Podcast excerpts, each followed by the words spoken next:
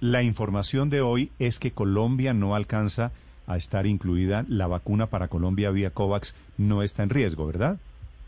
Eso es, eso es.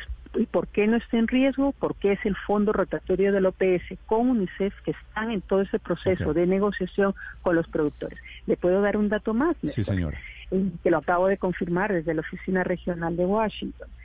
Eh, la proyección, y pues eso se confirmará ahora a finales de diciembre con la apertura de las ofertas, es que las vacunas para los países de la región de las Américas, y ahí está Colombia, estarían llegando a los países en el segundo trimestre del 2021 o a mediados del año, a mediados del año 2020. ¿Y por qué, doctora Tambini, por qué se demoran tanto si estamos viendo que en Estados Unidos ya la aprobaron, que ya comenzaron a vacunar en Canadá o en Inglaterra?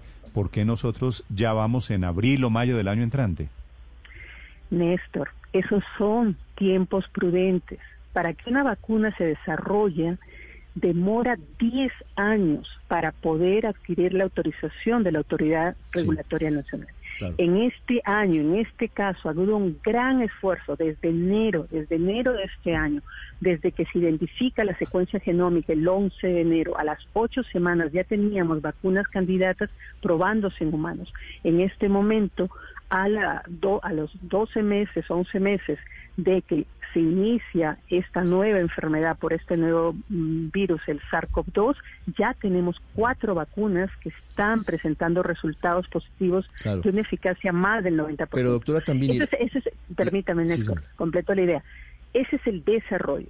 La producción que se ha hecho también paralelamente en este momento por las grandes inversiones ha permitido ya tener la vacuna y su producción.